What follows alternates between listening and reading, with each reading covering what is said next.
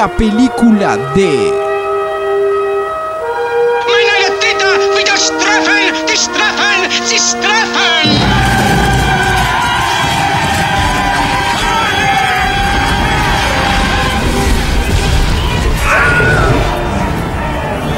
Porque si puede ser pensado, puede ser filmado. Hola a todos, bienvenidos a una nueva entrega de una película de... Mi nombre es Germán y estoy en compañía del señor Andrés. Hola a todos, buenas noches. Y hoy aclaro que buenas noches efectivamente, o buenas madrugadas, porque estamos grabando un episodio un tanto especial de una película de acá en Martes Ataca. Así es, a pedido del público y a pedido tuyo también, eh, te traje hoy una anécdota, vamos a una película de terror, Andrés. Así que estamos en la, la nocturnidad, estamos en la noche, nos pusimos en ambiente para grabar esta película, para filmar.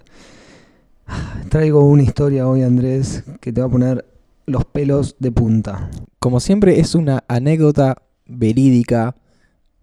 Es A alguien le pasó, de alguna forma a vos te llegó. Así es, eh, sí, vale aclarar, se van a dar cuenta muy rápidamente que esto no me sucedió a mí, eh, porque hay un niño incluido en el protagonista que yo no tengo ningún niño, Todavía no reconociste ninguno, al menos. todavía no reconocí ninguno, así es, eh, pero bueno, es una anécdota que me ha llegado muy cercana, me la han contado personalmente, una historia difícil, llena de cosas extrañas para los escépticos.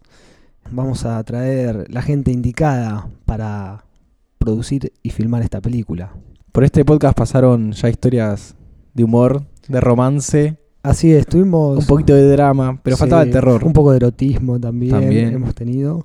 Pero bueno, faltaba el terror, así es. Nos gusta dedicarnos a todos los géneros. Eh, y bueno, vamos a empezar con esto, con esta película de terror que todavía no tiene nombre, vamos a ponerlo al final, después de todas las cosas que pasen. Pero sí le podemos ir poniendo los protagonistas, así se hace de una manera más fácil de llevar, ¿no? Para que la gente no se pierda. Ok. Eh, como vos sos un amante del terror, eh, voy a dejar que el día de hoy pongas el director. Ya estuvimos charlando un poco sobre quién puede llegar a dirigir esta anécdota. Sí, ya me contaste en grandes rasgos la historia. Eh, me pareció propicia para traerla a esta mesa este día. Y yo lo que pensé, por el tipo de historia, no por un fanatismo eh, de parte de mi persona, que el director debía ser japonés, Oriental, oriental.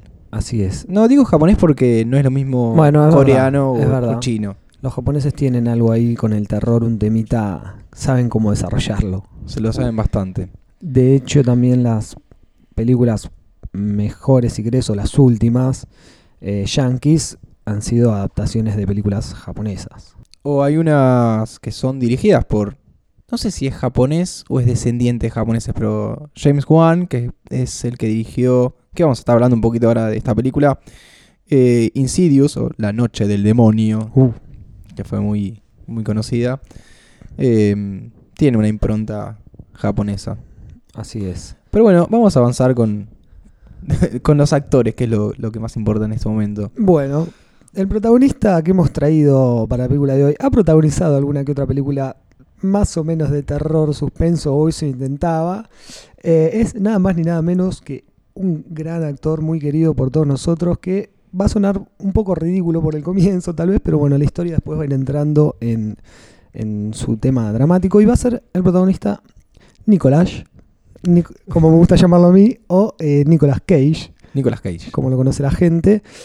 Eh, un tipo, vamos a bajarle un par de años con el maquillaje, qué sé yo, ahí un tipo cuarentón, ponele, con un niño de alrededor de tres años y su mujer, ¿no? Están viviendo en un departamento, la familia ahí comenzando su vida feliz con su niño, su pa- la pareja. Y la mujer, Yo la- a la mujer seleccioné, como teníamos un director japonés, algo que se suele hacer es mezclar las culturas. por supuesto, nos encanta. Entonces, la protagonista, que en realidad no va a ser tan, tan protagonista, va a ser, tiene un papel más secundario. Va a ser eh, Rinko Kikuchi, que es una actriz japonesa que triunfó en Hollywood. Si se le Así puede llamar, eh, triunfó. Si no la ubican por el nombre, actúa en una de las historias de Babel, de Iñárritu. Sí. Y también está en Pacific Rim. Titanes del, del Pacífico. Titanes del Pacífico creo que se llama así. Sí, la de los robots. Que tenían que meter a alguien en japonés porque es una Sí, idea muy Aparte japonesa. pelean contra unas cosas medio Godzilla, unos bichos medio raros. Sí. Eh, así que bueno, vamos a arrancar a contar un poco esta película. Bueno, tenemos a Nicolás eh, viviendo aquí con la señorita Rinko. Nicolás es el nombre del personaje, entonces. Bueno, Nicolás, si querés, porque va a sonar un poco ridículo si estoy metiendo un momento de suspenso y digo Nicolás. Eh, pero bueno, está Nicolás viviendo con Rinko y su hijo que se llama Carlitos. Pero a Rinco que tampoco también dejamos el nombre o le ponemos. Sí, sí, bueno, le ponemos un, pero tiene que ser un nombre oriental. Uy, no sé nombres orientales. Me mataste. Juan. Kuan. Sí. Está buena. Kuan. Juan. Esperemos que sea un nombre que, Esperemos que Que no exista y que no signifique algo malo, que no sea un insulto. eh, que no sea un insulto.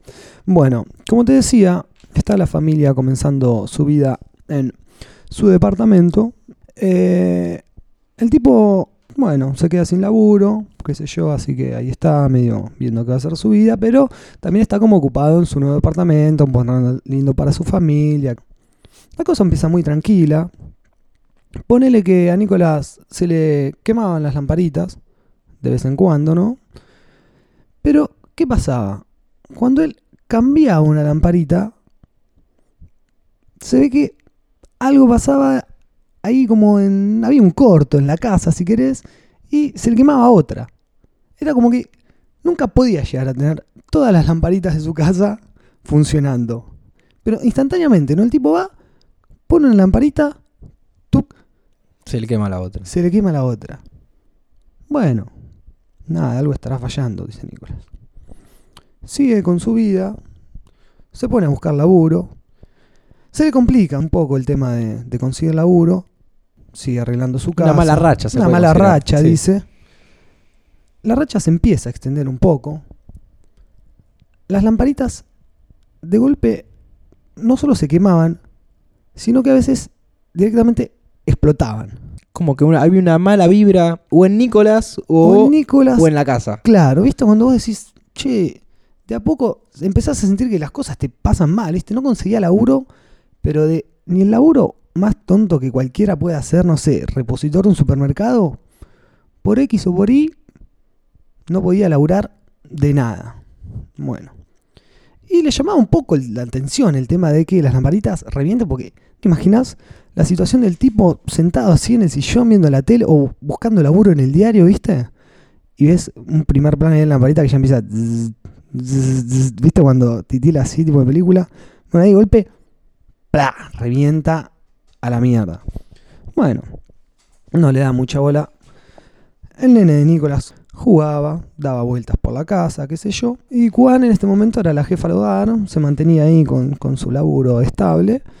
Eh, pero Nicolás se da cuenta que no solo le costaba conseguir laburo, sino que muchas cosas que él se proponía hacer, quería hacer, en su casa o en lo que sea, se le complicaba terminarlas. Ok. Por ejemplo, una de las cosas que me contó Nicolás, él quiso cambiar, arreglar el piso de su casa, cambiarlo, ¿no? Bueno, se pone a trabajar en eso con un, un profesional del cambiado de pisos, un albañil. Y hasta el albañil tuvo problemas para terminar el piso. A tal punto de que, por ejemplo, un día estaba viniendo en moto y tuvo un accidente que lo dejó inhabilitado para trabajar por unos cuantos meses. O sea que. Venía en moto por la autopista, el albañil, ¡pum! Accidente. Nicolás no puede terminar el piso. O sea que esta. ¿Qué vamos a decirle? Esta vibra, todavía no sabemos bien qué es. Sí. Empieza a notar como una mala no, vibra. so- no está solamente en su departamento, en su vivienda, sino que se extiende a los que están en contacto o con él o con la vivienda. Claro. Pero él lo empieza a tomar como algo personal, ¿viste? ¿Cómo puede ser que no puedo conseguir ni un laburo, no puedo terminar de arreglar esto, no puedo ni siquiera tener todas las lamparitas de mi casa funcionando? Un día pasa, te lo pongo más o menos en situación de película, ¿no? Están Nicolás y Juan sentados mirando la televisión, programa de la noche después de cenar si querés, y su hijo jugando por ahí como siempre ¿La edad del niño? Tres años. Ah, chiquito. Sí, sí, chiquito. Y lo escucha medio como que hablaba, ¿viste? Bueno, estará jugando, no sé qué pasa. Resulta que esta situación de, de escucharlo al nene hablar solo, como que empieza a, a- a suceder reiteradas veces, pero que por ahí no estaba necesariamente jugando a los muñecos, como cualquier nene que habla un muñeco con el otro. Así que en un momento le preguntan, ¿con quién hablas? O, o ¿con quién estás hablando? No, con la nena. Con la nena. Con la nena. Apa. Bueno, tendrá un amiguito imaginario, el nene. Nicolás se le sigue extendiendo esta mala racha de laburo, ya le empieza a preocupar porque son meses que pasan, que sigue sin conseguir laburo. Siguen las lamparitas rompiéndose. Y empiezan a pasar otras cosas, como por ejemplo, cosas, pequeños detalles, ¿no? Que por ahí uno no le da mucha importancia, pero cuando ya se empiezan a acumular un montón de cosas, ¿no? Como que decís, ve, la puta madre, todas juntas se me tienen que dar. En un momento notan que empieza a aparecer una mancha en la pared del baño, pasa el tiempo. Lo cual se puede asociar con una mancha de humedad. Exactamente, una mancha de humedad, habrá que ver qué pasa, si hay mucha humedad tengo que arreglar. Esta mancha con el tiempo empieza a crecer, como puede pasar con cualquier mancha de humedad, pero empieza a tomar una forma particular, que no es la forma de una calavera, tampoco tan extremo, pero toma forma de un corazón. Pero de un corazón muy perfecto, o sea, el típico corazón como si lo hubiesen dibujado, ¿entendés? Agarrado así, haces los dos medios círculos arriba, la puntita abajo, un corazón bien dibujado. Bueno, casualidades de la vida. Casualidad.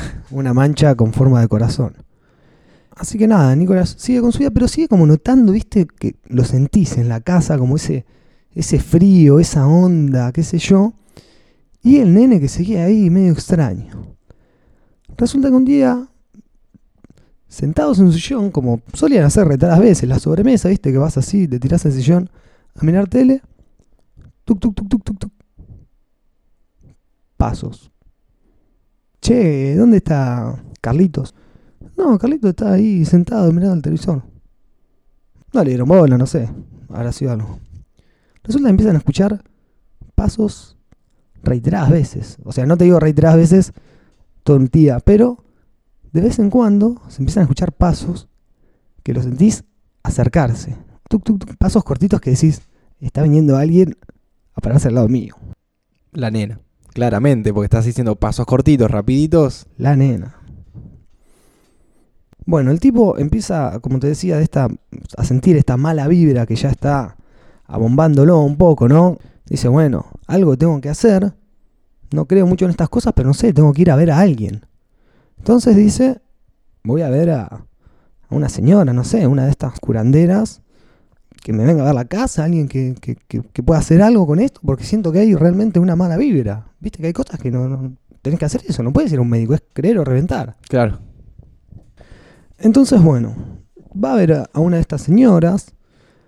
Si querés ponemos la actriz ahora o la dejamos para más adelante. ¿Qué sería La dejamos exactamente en- esta en señora? suspenso. Esta señora no se sabe bien lo que son. Pero que es una, curandera. No, no te digo- una- no es una medium, pero son esas señoras. hasta En su currículum dice: curamos el empacho, mal de amores, eh, fantasmas, no sé. Entonces, bueno, va a ver esta señora.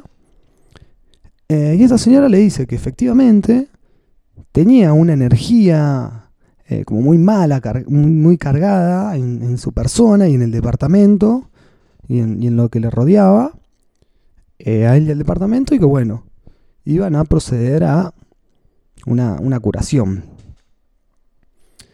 Este proceso consistía en que él tenía que ir a ver a la señora, acá si querés, la secuencia podría ser, viste cuando hacen esas secuencias como que se van repitiendo cícli- cíclicamente, ves como lo que hace el tipo un día, pero a la vez lo ves como, como que lo va haciendo a lo largo de las semanas. Claro, claro. Como un, un montaje ahí medio, medio flashero, si querés, de todo el proceso que va haciendo el tipo. Consistía en que el tipo iba, eh, hablaba con esta mujer, la mujer le hacía también como unos masajes en la cabeza, le prendía unas cosas, le soplaba unos humos a la cara. Y aparte, lo que tenía que hacer el tipo era ir a su casa, mezclar cuatro ingredientes, eh, no me acuerdo cuáles eran, me había dicho Ingredientes como un par de cosas que uno puede tener en su casa, como colonia y no sé qué más, y otra cosa media rara que por ahí te da ella, claro. Eh, bueno, la cuestión era que meter estos cuatro ingredientes en una ollita, prender fuego, en la hornalla, ¿no? Ponerlo sobre una hornalla. Esto se empieza a calentar y empieza a largar humo. Humo, humo, humo. Cuando se llena el departamento de humo, lo tenés que apagar y dejar que se enfríe. Esto se hace líquido, ¿no? Cuando se hace líquido, cuando se calienta, se empieza a largar el humo. Cuando lo apagás, nada, se apaga y se hace como una cera. Ajá. Que tenía que eh, repetir este procedimiento durante varios días sin limpiar esta olla, ¿no? ¿Eso lo tenían que hacer con gente en la casa? ¿Se tenían que ir? No, no, lo hacían, lo prendían, sí, bueno, te tenés que ir de ahí porque se llena de humo, pero nada, te vas un poco, no sé, al lado de una ventana, o bueno, si querés te vas del departamento, pero la idea es que se llena eso un, un rato de humo, eh, pero bueno, con todo este humo empiezan a limpiar la casa. Mientras empieza este tratamiento, las cosas siguen pasando, siguen escuchando los pasos, por ejemplo, pero bueno, algunas cosas empiezan a mejorar, el tipo consigue un laburo, Bien. Nicolás. Se iba a trabajar, volvía, seguía con el procedimiento. Y un día el niño, su hijo, Carlitos, vuelve de un cumpleaños con un globo. Un globo rojo, si querés, para ponerle más dramatismo. Un globo rojo. Porque Sí. va a tener cierta relevancia este globo. Eh, así que bueno, andaba el globo de Carlitos ahí dando vueltas, tirado por la casa. Y un día que Nicolás se va a trabajar... ¿Es un, un globo esos de, de helio que se mantienen? No, no, un globo común. Ok. Un globo común y corriente como los que infla uno con oxígeno humano, si querés, con, Sí. de, de sus pulmones. Resulta que un día él se va a trabajar, Nicolás, a la mañana, como cualquier Homero, y cuando vuelve encuentra el globo de Carlitos en la esquina de su casa. En la esquina, no en la esquina de su casa, de su living. En, la, calle, abajo, afuera del edificio, afuera de su departamento. Bueno, dice, este claramente es el globo de Carlitos. Me lo voy a llevar al departamento que se le habrá volado a Carlitos. Lleva, no, sí, qué sé yo, era mi globo. Bueno, pasa el tiempo, pasa el tiempo, digo, un par de días, vuelve a trabajar y encuentra el globo en la misma esquina. En la misma esquina. El globo que, pero, pero, el globo está enganchado de algo, está. Porque si vos me decís que no es de helio ni nada. El globo como se puede volar por una ventana, no, no está, Pero por no eso- está atado a nada. Bueno, pero tendría que estar como sostenido de algo. Se podría ser. ¿En la que- esquina? claro, como que se voló y se enganchó de un alambrecito, de algo, de un poste. Y por Podría eso. ser. Entonces es- parece que está ahí agarrado de eso. Sí, ¿Se entiende, no? Porque Sí, si sí, no sí, estaría como. entiendo. Seguiría volando. Claro, bueno, pero no, estaba ahí. Estaba ahí sin estar atado a nada. O sea, no es que El hilito colgando. el listo colgando y el globo en el piso. Si querés, dando un par de vueltas, pero ahí. O sea, cualquier corriente de aire puede venir y se lo puede llevar hasta cualquier lugar. Bueno, esto pasó no una vez, ni dos, ni tres. Le pasó muchísimo. Nicolás se llevaba el globo a cualquier lado, decía, bueno, este globo ya está, andate a la mierda, te dejo acá, te va a llevar el viento sur hasta San Clemente del Tuyú. Y volvía y lo encontraba en la misma esquina. Intentó pincharlo el globo. El globo no se desinflaba, no intentó pincharlo. Esas cosas mejor por ahí eh, no hacer nada. Pero el globo no se desinflaba. ¿Un globo cuánto te puede llegar a durar? Una semana, ya lo ves medio desinfladito, dos semanas. Globo duró varios meses. Intacto, así como estaba, siempre en la misma esquina aparecía. Y durante todos estos meses seguía la, la curación, el Durante humo, los estos meses, masajes. Nicolás sigue un par de semanas de, de curación y en un momento, después de escuchar los pasos, no ven exactamente la figura completa, pero ven el reflejo contra una pared, ¿viste? Como cuando iluminan una persona Sí, y ves como la sombra sí, sí. De la nena corriendo por el pasillo hacia la otra dirección, ¿no? No sé dónde estaban ellos. Así que ahí, como que se le llena un poco el culo de preguntas a Nicolás, ahí te, ahí te agregaría algo más.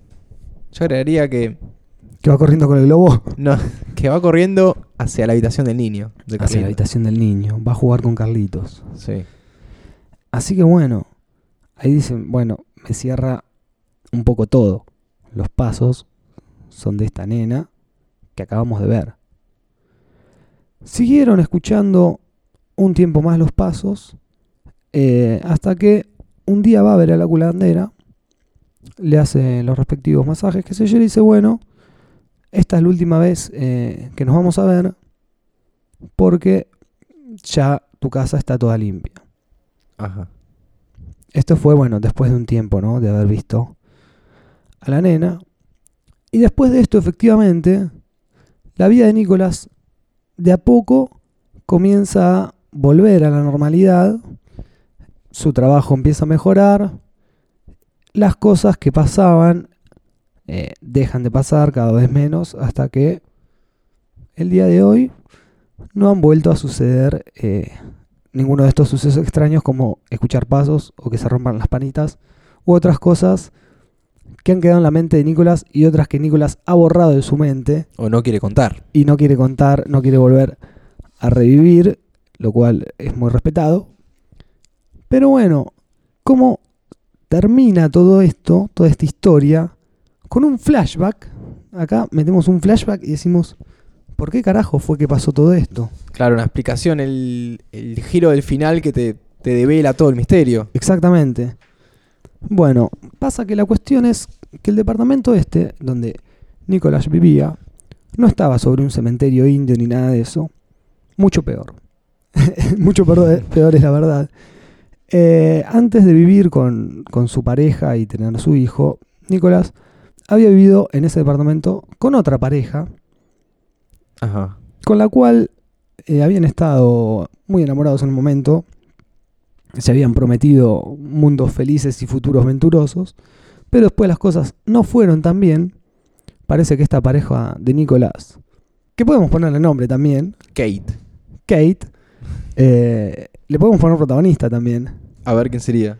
Para mí, esta expareja sería la señorita Sarah Miller Gellar, o más conocida como Buffy la Casa Vampiros. Exactamente. que tiene bastante que ver con este tipo de películas, ya que ha actuado en películas como Scream y nada más ni nada menos que The Grudge.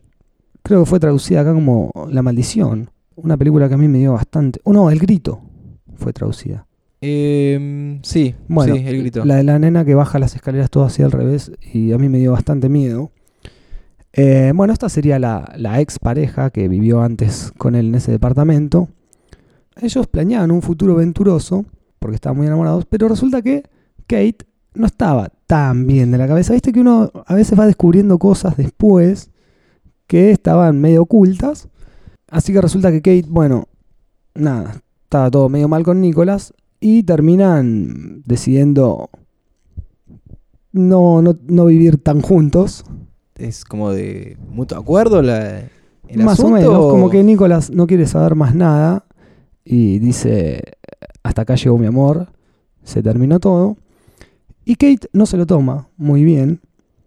Eh, a lo que bueno, en el momento Nicolás, nada, termina la relación, pero después averiguando un poco, hablando con otra gente en común, se entera de que Kate, Sarah Michelle Gellar, había estado yendo a ver a otra de estas señoras misteriosas que puede haber llegado a tirar un poco más por el lado de la maldad. Ok. O sea que fue como engualichado por su expareja que le mandó a una nena a vivir a su departamento. Es misterioso lo de la nena, el personaje de la nena. Es misterioso porque decís, ¿por qué ¿Por qué? Sí. una nena? Pero bueno, podemos agregarle un contenido dramático a la película. Tal vez hay, hay partes que Como el, el quien te haya contado o el... hay partes que no me claro, que no... ¿Hay información que omitió? Claro, información que eh, devele quién es esta nena. Sí. Bueno, si querés ponerle un picante dramático, eh, puede ser alguna nena que en algún momento habrán pensado tener y no han tenido. O habrán pensado o Mirá, habrán hecho y deshecho. si esto es una película escrita o, o adaptada y dirigida por un- alguien japonés, Sí. yo me voy a ver un poco más. Es un aborto esa nena. ellos Fuerte. como pareja, Y los japoneses, los Él- japoneses van con todo. él tal vez la deja en el momento en que está embarazada. La deja con un embarazo. o no le deja tener un hijo que iban a tener. Y esa nena, que es la Y representación eso la, de... eso la vuelve loca a ella. Claro, claro. Y esta nena, porque es nena, porque ya tiene la edad que tendría de, de no haber sido abortada. Exactamente. Es verdad, porque han pasado ciertos años, cuando aparece, que es el tiempo también que tiene más o menos su hijo, si querés, o un poco más grande sería esta nena fantasmagórica. Eh, sí, coincidiría la edad con la edad en que ellos se separaron. Así que, que podría ser en nuestra adaptación cinematográfica. Pero bueno, eso es más o menos la historia hasta donde sé. Hay cosas que no me han querido contar, pero me parece igual que fueron suficientes datos para armar una película bastante interesante Y terrorífica. y terrorífica. Em, pasamos a, a los actores, al director. Y los actores ya tenemos a Nicolas en el papel protagónico, a la señorita Rinko en el papel de Juan, a Sarah Michelle Gellar en el papel de la ex mujer. Los niños. En realidad la niña en ningún momento se ve... La niña no se ve, no, se ve una sombra, se ve... Sí. Hay una sensación de niña. hay una sensación, pasos, que el Foley tranquilamente lo pueden hacer con cosas que no son pies de niños. Eh, así que no se ve un reflejo. Se me ocurre algo mucho más morboso. El niño. Con- que los pasos sean húmedos. Pasos húmedos. Sí. Uy, sí, feo. Da miedo. Eh, bueno, el niño puede ser nada, un niño. El hijo de algún no- productor. No, necesitas, claro, no necesitas que sea un gran actor. Eh, un niño que no quieras que muera, porque a veces pasa en las películas. Ya tenemos el caso de Poltergeist, que no sobreviven muchos niños, lamentablemente. Cosas bastante extrañas. Eh, bueno, ¿y el director? No, las hechiceras primero. O Ah, lo que sean. Las brujas malas. Las brujas, Va, la no. mala y la buena. Hay una, mal- una buena y una mala. Sí, Imagínate si, si en un momento hay un cruce entre estas dos. Dale. Antes de que, Uh, sepas, no, quién- ahí- antes de que sepas Claro. quién es la mala y cómo es la historia, que se cruzan por algún motivo. Sí, y ahí se pudre todo, va a ser como una guerra de hechiceros. Como Gandalf contra Saruman. y se pone Bueno, todo un poco más bizarro. Para la buena, eh, va muy bien eh, Ellis Reiner, Ellis Reiner. que es la... También es una suerte de medium o alguien que trabaja con energías paranormales, Sí. que actúa en Insidious, en La Noche del Demonio, que mencionamos anteri- anteriormente, Ajá. y que hace esto mismo, va a una casa donde hay algo, creo que había un niño en coma o poseído, Sí. y se contacta con... Su posesor. Sí, o con fuerzas que están ahí en, en el Mm. hogar. No, no vamos a, a spoilear la película. Ok. Pero yo creo que iría por, e- por ese lado. Es una señora que tiene un. da un poco de miedo, pero tiene cara de buena. Ajá. Bueno, y yo te voy a poner acá a su, su némesis, que podría ser la señorita Gina Rowlands, que no, capaz que no la tenés mucho, pero yo creo que si ves su imagen la tenés seguro. Es quien actúa en La llave del mal o The Skeleton Key. Eh, ¿Actúa Nicolas Cage también en esa película? No, en esa no. Nicolas Cage actúa en The Wicker Man, Ajá. que es la del hombre de paja. Em, pero en esa película del hombre de paja tenemos también quien podría estar en este papel protagónico, habría que ver quién se desenvuelve mejor en el casting, que es eh, Ellen Burstyn, que es la madre de Jared Leto en Requiem for a Dream, Muy buena elección. que tiene una cara de chapa y malévola bastante impresionante. Bueno, que también actúa en esta película, que también hace un papel de una supuesta hermana que después te das cuenta que son todas mujeres malas en esa película y lo quieren quemar con las Cage. No me importa spoileártela porque es una película, la verdad, que no vale ni la pena mirarla. Eh, y esta mujer también, si querés, por su currículum, la podemos poner a ella ya directamente porque también actúa en El Exorcista, cuando era muchísimo más joven. Así que bueno, la pueden poner ahí en el papel de bruja mala, ya tiene experiencia con estas fuerzas malignas. ¿Y el director? ¿Lo mencionaste? No, bueno, vamos a pasar al director entonces. Dale, vamos a cerrar con el director. Hay que tiene, relación con algunos personajes de acá. Sí, hay varios directores japoneses que podrían ser, pero yo tengo Sí. predilección por uno en particular, que es Takashi Shimizu, Ajá. creador de todo lo que es la saga. No, la saga, la. Tampoco es una franquicia, pero son varias películas Sí. llamadas Huon, Ajá. que la primera se llama Huon de, de Curse, Sí. Eh, y, y así la que se fueron haciendo. Las más conocidas son Jugón de Grudge. Que es la que mencionamos hoy. Claro, que es la que se hizo la remake y actuó. eh, Sarah Michelle Gellar. Sí, Buffy Claro, actuó. protagoniza la remake yankee en realidad, porque la original es con Sí, a ver, lo que tiene es que la, la original es japonesa. Claro, pero es la en- dirige es el en Japón, director. en una casa muy particular donde Sí. suceden los hechos. La yankee también debe ser en la misma casa. Es en la misma casa en Japón, con el mismo director. Lo que quisieron hacer los yankees en este caso no es hacer una remake completa. Traemos la historia, tenemos la, Claro. pasa acá. Sino llevarla, llevar dos actores eh, estadounidenses y hacer Sí. la película, la película de nuevo. Claro. Porque mm, porque los yankees hacen eso. sí, me parece un poco más interesante igual, conservar el director y la locación Sí. y, el, y el ambiente, porque ya el- los orientales dan un poco más de sí, ya miedo. tiene un ambiente ahí bastante turbio. Eh, esta película trata sobre una casa, así que es muy parecido a lo que estamos hablando, Sí. en la cual sucedió un asesinato. Un, un hombre que, creo que por sospecha de infidelidad, mata a su mujer, a su hijo y a su gato. un ataque todo- de locura total. ataque de locura total, total, total. Sí. Todo lo que pasa en esa casa, o todos los que viven en esa casa, son perseguidos por esta maldición. Claro. Nada, son almas en pena Que, Que- quedan bollando. que van, sí, van apareciendo y es muy bueno. Inclusive el hijo es muy buen personaje, que es un nenito todo blanco, no que te digas. aparece así de golpe. Sí. Así que Y hace ruido de gato. y hace ruido de gato. La ¿viste? escena más terrible de esta película, por lo menos de la, yo vi la versión americana, yankee vamos a decirle, porque todos somos americanos. Norteamericana. Norteamericana. Sí, pero ahí también está Canadá, todo. Bueno, en fin, lo peor que puede hacer esta película, que es romper con una seguridad que todos tuvimos siempre, ¿no?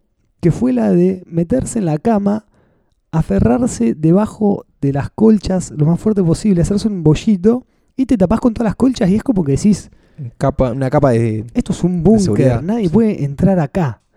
Y en esta película, eh, la mina en un momento se mete adentro de su cama, totalmente protegida, se tapa toda porque siente que la vienen persiguiendo, que la van a agarrar. En un momento su- suen- suena el ruido este protagónico, ¿no? Que hacía "Arr", ese. Eh, sí, el ruido Bueno, creo que era... que Si no me, no me confundo el ruido que hacía, este, o no me acuerdo ahora cómo era, pero era porque... Exactamente, ese era. no quería recordarlo. Creo porque, que era porque la víctima, la mujer, había eh, sido. me parece que le- o le cortaba la- Corta- las cuerdas vocales, creo que era. Sí, le arrancaban eh, toda la mandíbula. No, esa es otra. Ah. Esa es otro persona, otra, otra parte de la película. Uh, Pero la, la original, la que muere y la que sí. por la que se crea la maldición, no tenía las cuerdas vocales y no sé si no tenía la lengua tampoco. Ah. Entonces lo que quería hablar y ah, Claro, salía eso. fuerte.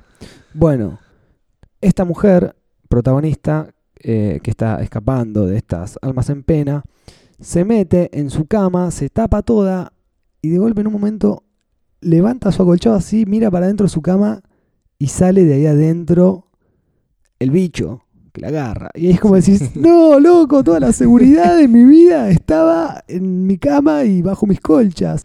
No puede ser tan malo, loco. No puede ser tan malo de hacer esa escena en que sale de adentro de tu cama. Nunca puede pasar eso. Pero bueno, es el maestro del terror. Eh, así que nada. Falta nombre. Ah, falta el nombre de la película. Sí. Eh, la maldición del globo rojo. No, me parece. Quería poner todo. Podría ser algo con el, con el globo, Algo sí. más- más Hay que ver oriental. también la presencia que damos al globo en la, en la película. Sí, una- una la, cosa- la escena del, del globo podría ser. Va, la secuencia. La del secuencia. en realidad, y más ser podría pasar bastante- cada tanto y se van intercalando. Sí. Hay algo que a mí me que el tipo lo vaya a interesaría. dejar a cualquier lado. o- El tema de la pinchadura también es algo que no, no me termina de cerrar. Digo, qué carajo. Pero podemos hacer que lo, lo- que lo pinche y después vuelva a aparecer. Algo así. que lo como- pinche sí, a aparecer igual. Una especie de- del día de la marmota. Claro. Lo que a mí se me ocurrió es que la película podría empezar con una secuencia muy cortita en la que se ve este globo Sí. ahí en, el, en la esquina flotando y uno ya dice, che, está flotando solo y no le lo tiene. claro.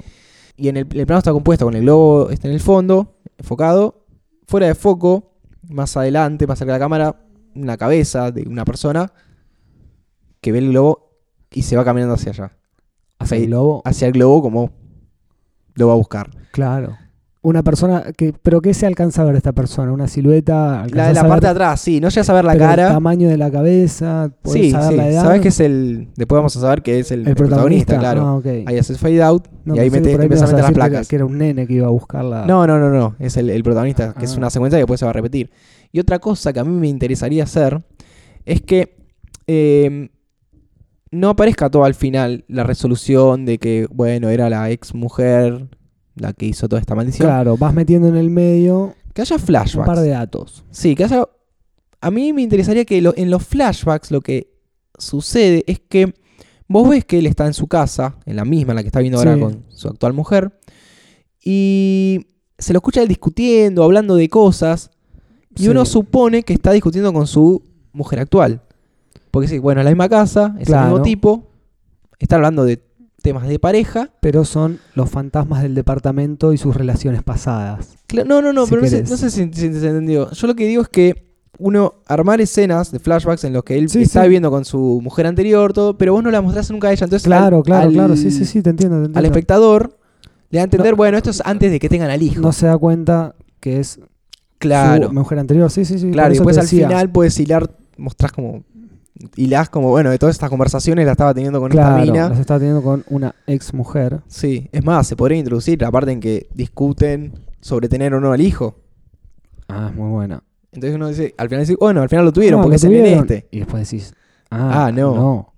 Y ahí uno puede hilar. no. También me gustaría que no, no, se, no, no esté todo en bandeja, que, que vos esas cosas las, las puedas ir de- deduciendo, ¿no? Las Que, puedes ir reduciendo. bueno, al final la mina La- se le acerca y dice, esto es porque... Te le explica todo, no sino que vayas Claro. deduciendo. Por eso también estaría bueno el, el cruce este, entre estas dos, eh, eh, no sé si hechiceras es la palabra, pero estas mujeres con contacto con el mundo Sí, paranormal. sí, estas mujeres curanderas. Em, y eso yo creo que son los detalles que yo agregaría a esta, esta película de Me parece, Takashi Shimizu. me parecen perfectos. Eh, yo creo que con Nicolas Cage en un papel protagónico sería un éxito total. Para mí me está bien, porque no sé si va a ser un éxito, porque hay que, bueno, ajustar un tema del presupuesto. Y Nicolas Cage es un señor al que llamás y te dice que sea todo. Sí, sí. Antes de, de ver el, el, guion, Estaría el viniendo por, por un asado y un buen vino, estaría actuando toda la película. Sí. Y el título, bueno, no lo definimos al final, pero podría ser Globo Rojo. El globo rojo. Sí. Me gusta. Bueno, esta fue la entrega de terror de De- una película de. Esperemos que haya otras. Esperemos que haya Si alguien más. tiene una anécdota, porque esto le, estamos asegurando que le pasó a alguien realmente. Le ha, le ha pasado a alguien que me lo ha contado. Lo que no pasó fue lo que Eh, fuimos comentando que Espero no no pasó. venir a contar una anécdota mía, porque la verdad a mí esas cosas no me gustaría que me pasen. Esperamos que no que no quede esta niña dando vueltas por acá. Esperemos que no, porque eh, si quieren le contamos a la gente que estamos en mi departamento y espero que no quede nada bollando por acá.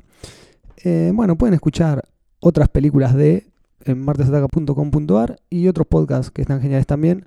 Nos despedimos, esperemos que haya una próxima. Esperemos que no se revienten las bombitas. Chau, chau. Adiós.